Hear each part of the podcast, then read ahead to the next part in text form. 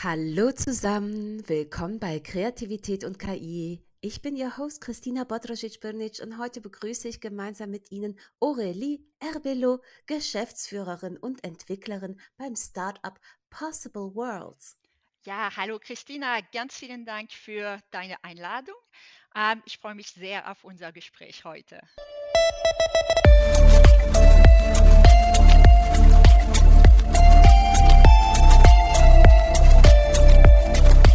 Das tue ich auch, liebe Aurelie. Ich bin ganz begeistert, dass du Zeit hattest. Zunächst einmal möchte ich deine Person vorstellen. Aurélie Herbelot hat über 15 Jahre Forschungserfahrung im Bereich Computerlinguistik mit Schwerpunkten auf formaler Linguistik und der kognitiven Plausibilität von NLP-Modellen. Sie ist am PAIRS-Projekt beteiligt. Das wird geschrieben P-E-A. RS, oh, dessen Ziel die Entwicklung einer vollständig verteilten Websuchmaschine ist. Was Possible Worlds hiermit zu tun hat, erklärt sie uns gleich im Gespräch und ich komme auch schon zu meiner allerersten Frage. Aurelie, wir haben uns ja bei einer Veranstaltung zu künstlicher Intelligenz in Wittstock an der Dosse kennengelernt. Dort hattest du Possible Worlds, dein Projekt vorgestellt. Erzähl uns doch bitte, was ist euer Ansatz und was entwickelt ihr überhaupt? Und wie ähm, erzählt uns auch deine Geschichte? wie kam es überhaupt dahin? Was ist dein Werdegang? Ja, ähm, das ist eigentlich eine lange Geschichte, aber ich versuche gerne, sie zusammenzufassen. Ähm, angefangen hat alles in Cambridge, wo ich in der Computerlinguistik promoviert habe. Ähm, und ich habe dort den anderen Kopf hinter Possible Worlds, Nina Rismal, getroffen. Ähm, Nina machte ihren Doktor in Politikwissenschaft zum Thema Utopie. Äh, und ich selbst interessierte mich für die Art und Weise, wie unser Sprachvermögen es uns ermöglicht, Ideen und Dinge, also Artefakte zu schaffen, die noch nicht existieren. Ähm, und in der Linguistik gibt es dafür sogar einen Begriff, mögliche Welten, also auf Englisch Possible Worlds. Ähm, und der Begriff bezieht sich auf unsere Fähigkeit, über Dinge zu sprechen, die nicht in der Welt sind, hier und jetzt, aber sein könnten oder sein sollten. Ähm, also obwohl Nina und ich aus unterschiedlichen Bereichen kommen, hatten wir ein gemeinsames Interesse an, sage ich mal, Veränderung. Ähm, und als Wissenschaftlerin ist es natürlich deine Aufgabe zu fragen, warum die Dinge so sind, wie sie sind. Äh, und als Computerlinguistin wirst du zum Beispiel fragen, ähm, warum die Sprachtechnologie, die wir jeden Tag benutzen, so ist, wie sie ist. Ähm, also nehmen wir zum Beispiel Spr äh, Suchmaschinen. Äh, wir alle wissen, was eine Suchmaschine ist, oder? Ähm, es handelt sich um ein einziges Programm, das auf sehr leistungsfähigen Servern läuft, von einem großen Unternehmen betrieben wird und alles kennt, was im Internet gibt. Ähm, aber warum haben wir Suchmaschinen so gebaut? Äh, muss das so sein? Äh, wie würde es aussehen, wenn es nicht so wäre? Ähm, und damals habe ich darüber nachgedacht, die Websuche zu einem dezentralisierten Prozess zu machen, der lokal von einer Gemeinschaft von Nutzern und äh, Nutzerinnen und nicht von einem großen kommerziellen Unternehmen verwaltet würde. Ähm, ich habe ein Open Source Projekt gestartet namens Pairs, äh, um diese Idee zu explorieren. Äh, damals war das Projekt wirklich nur ein Hobby, äh, das ich immer wieder aufgegriffen habe, wenn ich Zeit hatte. Ähm, und Nina und ich sind ähm, nach Cambridge irgendwann getrennte Wege gegangen. Sie hat für Non-Profits und Thinktanks gearbeitet, äh, während ich verschiedene akademische Stellen in Europa angenommen habe. Aber wir haben uns hier in Brandenburg irgendwann wiedergefunden ähm, und dann erkannt, dass wir immer noch das gleiche Ziel hatten, etwas zu ändern, was wir für selbstverständlich halten. Ähm, und wir haben jetzt beide ein Unternehmen in der Prignitz. Äh, Ninas heißt äh, PWN UG und mein Unternehmen heißt Denotation UG und wir kooperieren unter dem Namen Possible Worlds. Ähm, unser erstes gemeinsames Projekt, das im Rahmen des europäischen Programms äh, Next Generation Internet finanziert wird, verwendet Pairs im Zusammenhang mit einem alternativen Dateispeichersystem. Ähm, wir wollen aber also wirklich alle Möglichkeiten ausloten, wie es von Einzelpersonen, kleinen Unternehmen und lokalen Behörden genutzt werden kann, ähm, um die digitale Souveränität, äh, den, Datenschutz, den Datenschutz der äh, Nutzern und die Sucherfahrung zu verbessern. Mhm, mhm. Sehr spannend und auch deine Begriffserklärung, ne, von Possible Worlds über unsere Sprache, wie wir überhaupt erst erschaffen. Dinge, die nicht da sind, werden zur Realität und werden möglich. Es ist schon eine unglaubliche Sache.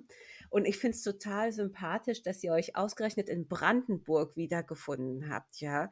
Ich glaube, alle anderen Geschichten sind so nach Berlin, London, New York, aber nee, ihr habt euch in Brandenburg wiedergefunden. Sehr schön. In einem sehr schönen Ort. Wir sind sehr glücklich. das finde ich großartig. Meine nächste Frage geht ein bisschen mehr auf Possible Worlds ein. So, euer Entwicklerinnen und Entwicklerteam kommt aus diversen Teilen der Welt, wenn ich richtig informiert bin. Und ihr habt auch erst vor kurzem ein Live-Treffen hier in Brandenburg gehabt, um die Köpfe mal vor Ort zusammenzustecken. Erzähl uns doch ein wenig, woher ihr kommt und wie sich vielleicht eine solch internationale Truppe auch gemeinsam auf den Weg einer Lösungsentwicklung begibt.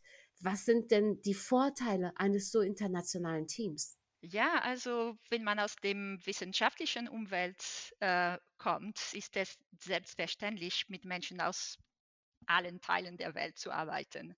Und PERS war immer ein internationales Projekt. Ähm, also als ich mit der Arbeit an dem Projekt äh, begonnen habe, habe ich eine Nachricht auf einer Open Source Mailing Liste geschrieben, ähm, in der ich gefragt habe, ob jemand vielleicht Interesse an einer Mitarbeit haben könnte. Ähm, und die ersten beiden Antworten kamen tatsächlich aus Indien. Ähm, und zu unserem ursprünglichen Team gehörten auch äh, Mitglieder und Mitgliederinnen äh, aus England und aus dem Iran. Später kamen Kollegen aus Brasilien, Vietnam und den Niederlanden dazu. Ähm, und für mich ist es einfach am spannendsten zu sehen, dass wir ein Problem lösen, das die Menschen auf der ganzen Welt wirklich betrifft.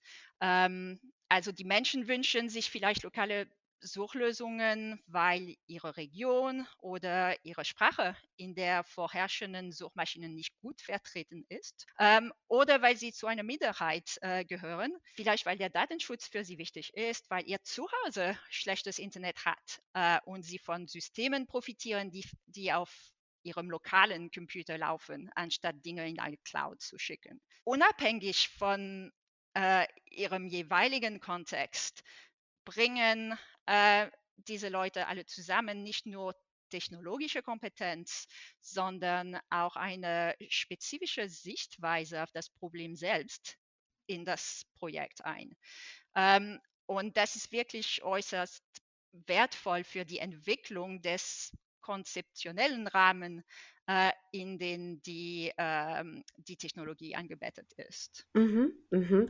Okay, du hast ja jetzt schon einiges auch gesagt, äh, was mit den lokalen Suchmaschinen, wa warum sie bevorzugt werden. Ne? Ähm, hat dich vielleicht auch Brandenburg nochmal speziell dazu inspiriert? Also was fehlt vielleicht auch in Brandenburg für die Unternehmen? Vielleicht kannst du uns auch anhand eines Beispiels ähm, die Idee näher bringen. Ähm, ja, also ich, ich lebe in der Prignitz. Äh, das ist ein wunderbarer Teil von Brandenburg mit einer wunderschönen Natur. Ähm, aber also trotz aller ihrer Vorzüge ist die Region vielleicht noch nicht gut digitalisiert.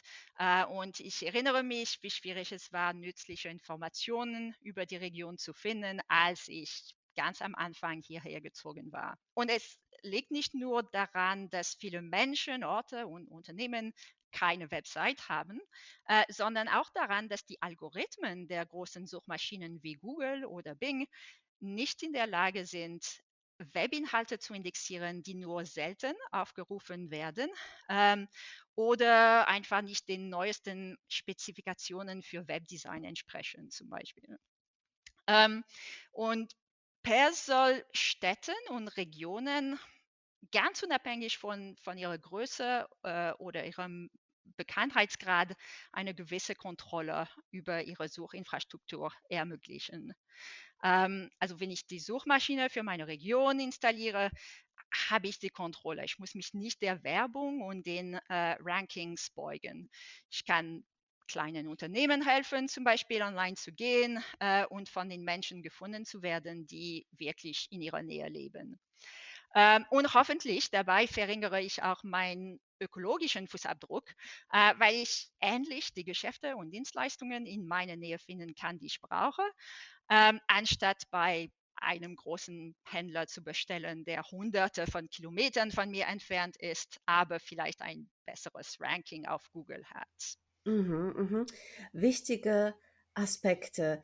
Und in der Praxis heißt das ja, wenn ich jetzt Bewohnerin von Brandenburg bin, könnte ich mit so einer Suchmaschine ähm, mich tatsächlich lokal auch besser orientieren. Also das ist es, was so ein bisschen fehlt, ne? Das Know-how, was gibt's überhaupt in meiner Region und die Leute zu kennen. Also ist da auch ein ganz großes unternehmerisches Potenzial drin. Eine ganz kleine Zwischenfrage. Jetzt stellt ihr das mal in 10, 15 Jahren vor, euer Projekt mhm. und wie es auch andere Open-Source-Projekte international beeinflusst. Wie wirkt sich das dann vielleicht auch auf die großen Leader im Suchmaschinenbereich aus? Glaubt ihr, ihr könnt mit diesen mit diesem Anspruch, etwas für die lokale Ebene zu tun, auch eventuell die Struktur von großen Unternehmen ähm, dazu bringen, umzudenken. Ja, das glaube ich, also das hoffe ich wirklich. Ähm, also mein Traum von einer dezentralen Suchmaschine ist, dass die lokalen Besonderheiten von verschiedenen Gemeinschaften erhalten bleiben und durchsuchbar äh, werden. Ähm, und man bekommt so eine ganz andere Art von Suche. Ähm, also sagen wir mal zum Beispiel, ich, ich habe eine ähm, bestimmte Meinung selber zum Datenschutz, aber ich weiß nicht, was meine indischen Freunde dazu sagen. Ähm, ich weiß nicht, äh, ob es vielleicht einen Unterschied zwischen dem Süden und dem Norden äh, der USA oder was mit ländlichen Regionen überall auf der Welt ähm, äh, passiert.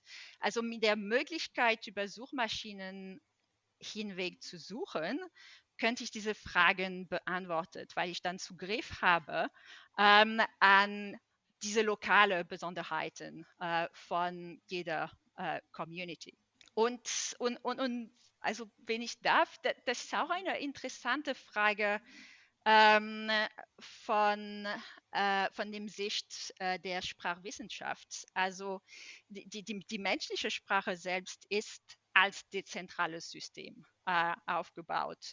Jeder Mensch äh, auf diesem Planeten hat einen eingeschränkten privaten Zugang zu seinen eigenen Gedanken. Ähm, aber die Evolution hat es so gemacht, dass wir auch einen Prozess haben, wo wir Dinge aus unserem Gehirn holen können, also Wissen, Ideen, Emotionen, äh, und sie mit Hilfe von Worten und Sätzen auf andere zu übertragen. Ähm, und also manche Sprachtheorien sagen, also wa warum ist das so?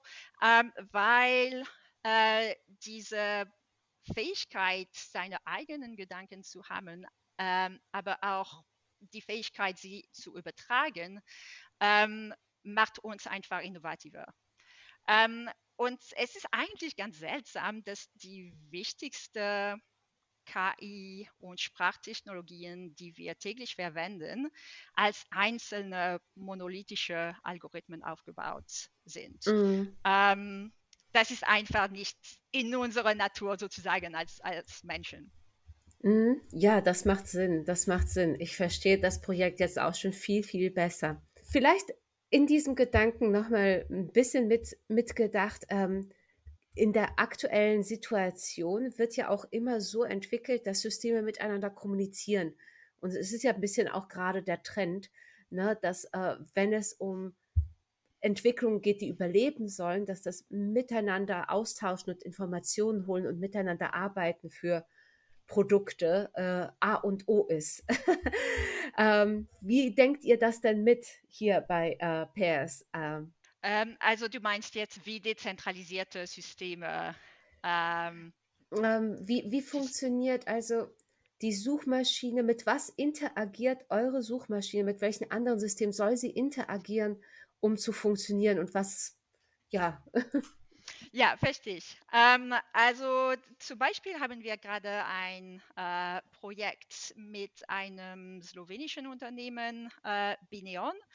Ähm, und Benon macht es Leuten und Organisationen die Möglichkeit zu geben, äh, ihre Daten sicher auf ihrer eigenen Hardware zu speichern. Ähm, und da ist unsere Kooperation, dass wir die Suchmaschine in diesem System äh, integrieren möchten, ähm, sodass ähm, Leute den Vorteil äh, des Private Clouds haben, also äh, Privatsphäre natürlich, ähm, aber auch den Vorteil von der Suchmaschine. Also man kann sozusagen eine eigene ähm, private Suchmaschine über seine eigenen Daten haben. Ähm, und das ist für mich eine Art, wo ähm, man zwei Systeme integriert, die eigentlich die gleiche ähm, Idee auf die Welt bringen. Also Dezentralisierung, aber ähm, auch Privatsphäre, ähm, auch digitale Souveränität. Ähm, und die Zusammenarbeit ist da, um zu zeigen, dass diese Systeme, die von ganz verschiedenen Teams entwickeln, entwickelt wurden, eigentlich zusammen reden können und mhm. äh, miteinander etwas Größeres schaffen können. Mhm. Ja, super. Genau das hat meine Frage beantwortet. Vielen Dank. Ähm, so, als Tech-Startup ähm, erfahr, erfährt man ja auch sehr viele Herausforderungen auf dem Weg des Entwickelns und beim Wachstum.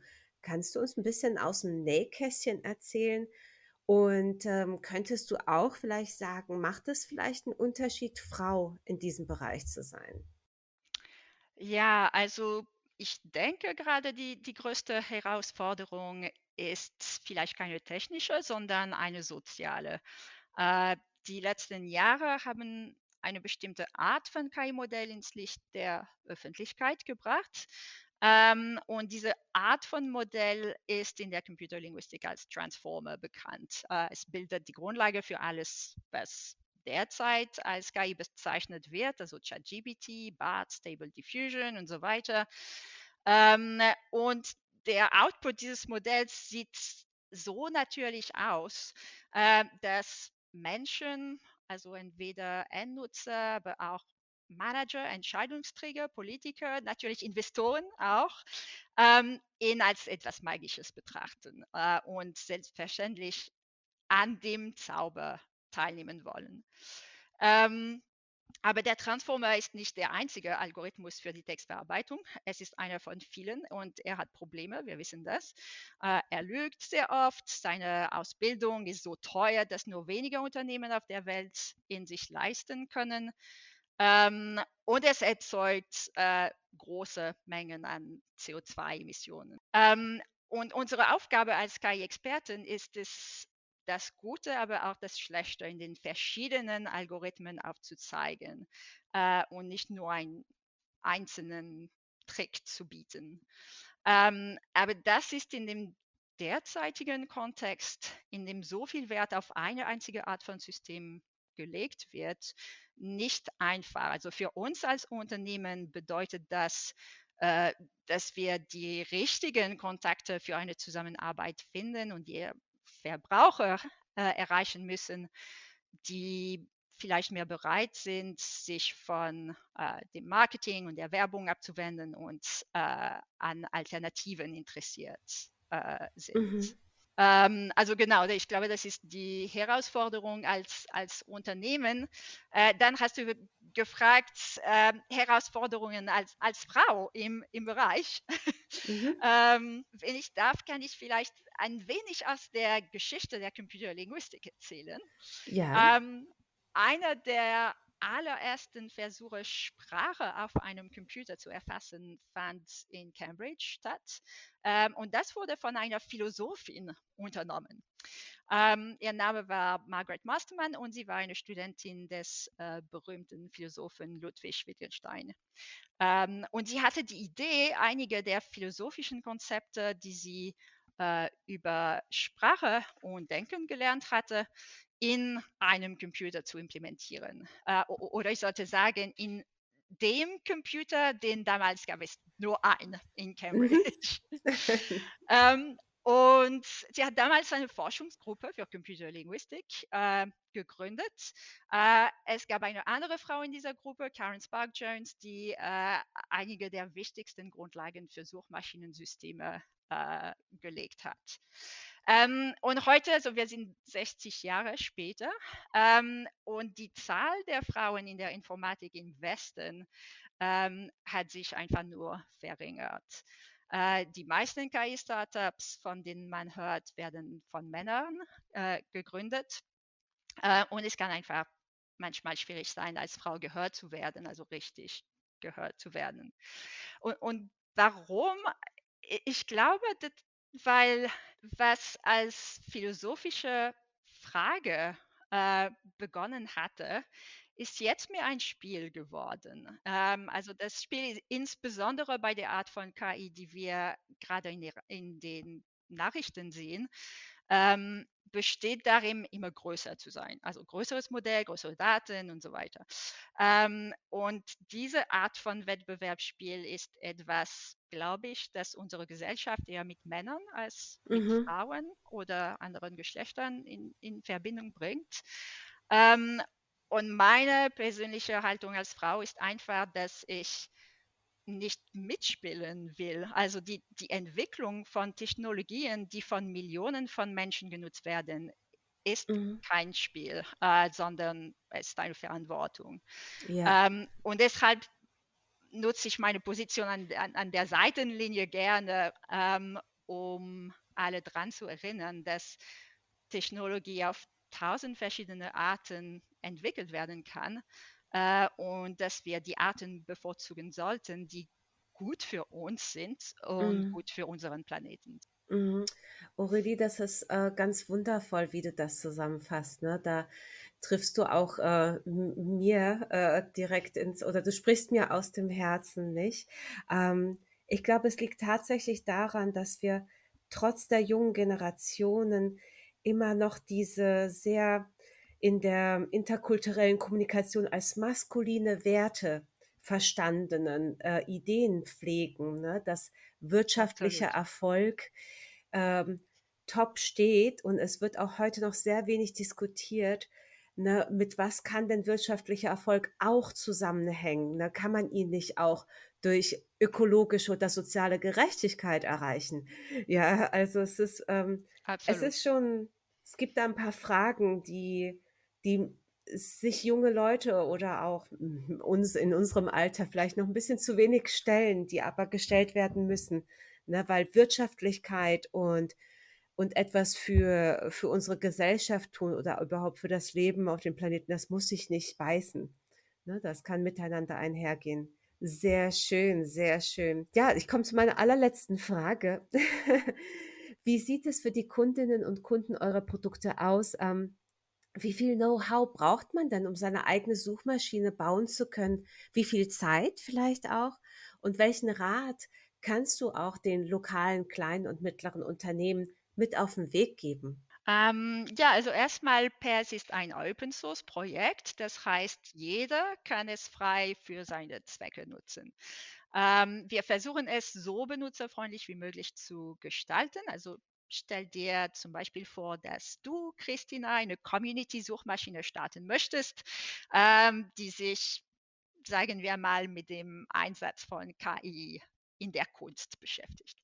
Ähm, also du könntest dann PERS installieren und ähm, einfach seine Benutzeroberfläche nutzen, um relevante Websites in deinem Index aufzunehmen. Äh, du musst dafür gar nicht mit der Mathematik hinter der Indizierung, der Suche oder dem Ranking auskennen. Ähm, und am Ende hast du eine Suchmaschine, die also natürlich lokal auf deinem Rechner läuft äh, und du die äh, und die du sogar mit anderen Pairs-Nutzerinnen in deiner Community teilen könntest. Ähm, derzeit äh, kann die Installation von jedem mit ein bisschen IT-Kenntnisse äh, äh, in wenigen Minuten durchgeführt werden. Äh, aber unser Ziel ist wirklich, die Installation noch einfacher zu gestalten, sodass ähm, sie mit nur einem Mausklick durchgeführt werden kann. Mhm. Ähm, und das Code ist gerade auf GitHub. Ähm, aber als, also als Unternehmen bieten wir auch äh, projektbezogene Lösungen für größere äh, Organisationen an, bei denen wir den vorhandenen Passcode äh, an Bedürfnisse anpassen. Äh, und in diesem Fall übernehmen wir die vollständige Entwicklung der Software äh, nach Spezifikationen. Ähm, aber ich glaube, also wer, wer, neugierig auf die lokale Suche und ihre Vorteile ist, äh, kann eigentlich dieses ähm, unsere, unser aktuelles Projekt äh, in Zusammenarbeit mit Binion verfolgen. Also im Frühjahr äh, 24 äh, werden wir diese neue Version von äh, der Private Cloud Lösung von Binion mit Pairs-Integration äh, einführen. Ähm, und äh, das heißt, du kannst wirklich deine äh, eigenen Daten oder die Daten von deinem Unternehmen äh, auf deinem eigenen Hardware speichern. Und ähm, du kannst dich anschauen, wie eine private Suchmaschine hier äh, dir hilft. Ähm, und ich sollte auch sagen, dass die gesamte Technologie läuft auf sehr energieeffiziente Hardware. Äh, und dass wir hoffen, dass sie für alle interessant sind, äh, ist, ähm, die sich um also Datenschutz natürlich, aber auch Energiekosten und CO2-Emissionen sorgen. Ähm, und wir hoffen auch, Nutzerinnen zu überzeugen, deren Geschäft von der Genauigkeit der Suche abhängt äh, und die unter der Verwendung von äh, großen KI-Systemen leiden würden, vielleicht, ähm, mhm. weil ihre Antworten halluzinieren. Ähm, also genau, wir, wir sehen uns im Jahr 24 und ähm, mhm. dann äh, kannst du zum ersten Mal die Suchmaschine ausprobieren. Yippie, und ich freue mich schon, meine eigene Kunst- und KI-Suchmaschine mit euch zu entwickeln. Sehr das gerne. mache ich.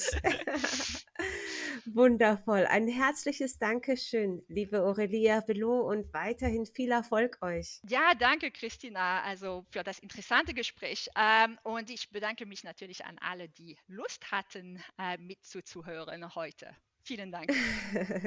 Das tue ich auch. Wir sind also wieder am Ende einer sehr spannenden Folge angelangt. Und äh, liebe Hörende, erzählen Sie uns doch auch, welche Themen Sie sich hier noch wünschen und schreiben Sie einfach eine E-Mail an mich. Meine Arbeitsadresse ist ein bisschen kompliziert, aber es geht los mit einem K. Christina. Punkt. Und dann mein Nachname Bodrosic minus Brnic at digitalzentrum.zukunftskultur.de. Wer den Namen nicht verstanden hat, einfach nochmal in der Beschreibung schauen. Ähm, das Mittelstand Digitalzentrum Zukunftskultur ist Teil der bundesweiten Initiative Mittelstand Digital und agiert im Auftrag des Bundesministeriums für Wirtschaft und Klimaschutz. Und deshalb sind all unsere Angebote für Sie kostenfrei. Und ich freue mich auf die nächste Folge. Auf Wiederhören.